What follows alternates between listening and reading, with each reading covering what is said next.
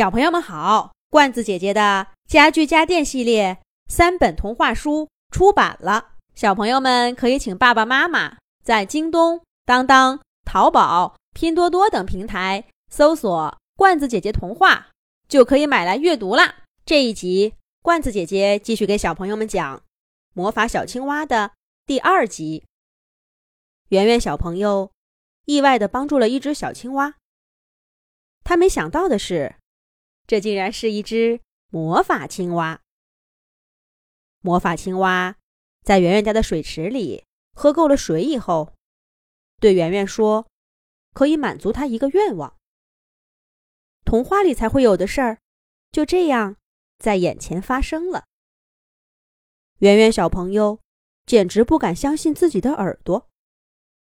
他想了想说：“那你带我去旅行吧。”我一直想出去旅行，可是我爸爸太忙了，总是没时间带我去。魔法青蛙一听圆圆的话，拍着胸脯说道：“呱呱，这有什么难？旅行还不简单？别说是旅行一次，就是旅行一百次也不在话下。准备好了吗？咱们这就出发。”小青蛙说着，拉起圆圆，嗖的一下跳起好高，居然从窗户飞了出去。别看小青蛙个头不大，力气倒是不小。它拉着圆圆，一路飞到一个树林里，在一棵橡树下面降落下来。小青蛙站在树底，伸出爪爪，咚咚咚。敲了敲橡树的树皮，一只小松鼠从树枝上探出头，对小青蛙说：“哇哇，怎么想起到我这儿来玩了？咦，这是谁？”小青蛙抬起头，对小松鼠说道：“呱，这是我的好朋友圆圆，我带他来参观你的坚果城堡。”小松鼠一听，笑得眉毛都弯起来。欢迎欢迎，跟我来。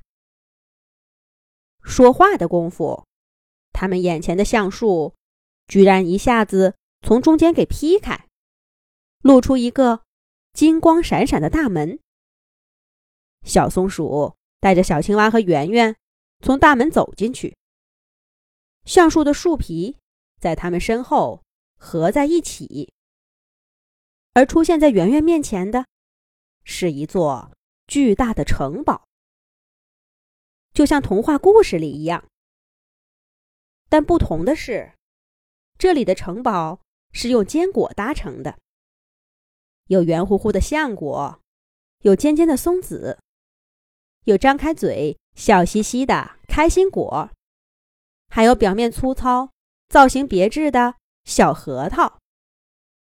整个城堡散发着一种诱人的香味儿。圆圆小朋友忍不住看呆了。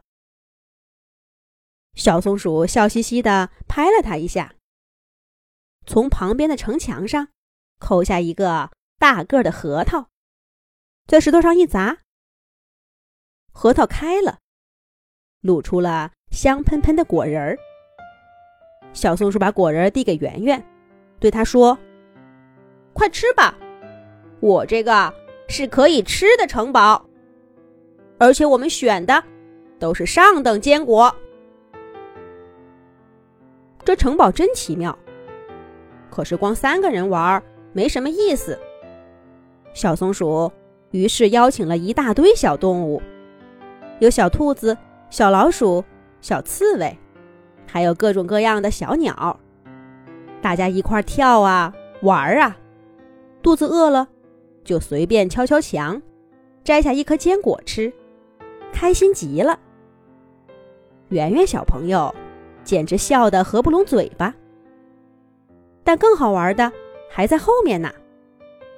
小青蛙拉上它，跟小松鼠告别，嗖的一下，又飞去了海底世界。小青蛙拾起一粒不起眼的贝壳，轻轻翻开，对着里面喊道：“呱呱，小螃蟹，小螃蟹，快开门！快带我去你的贝壳宫殿看看！”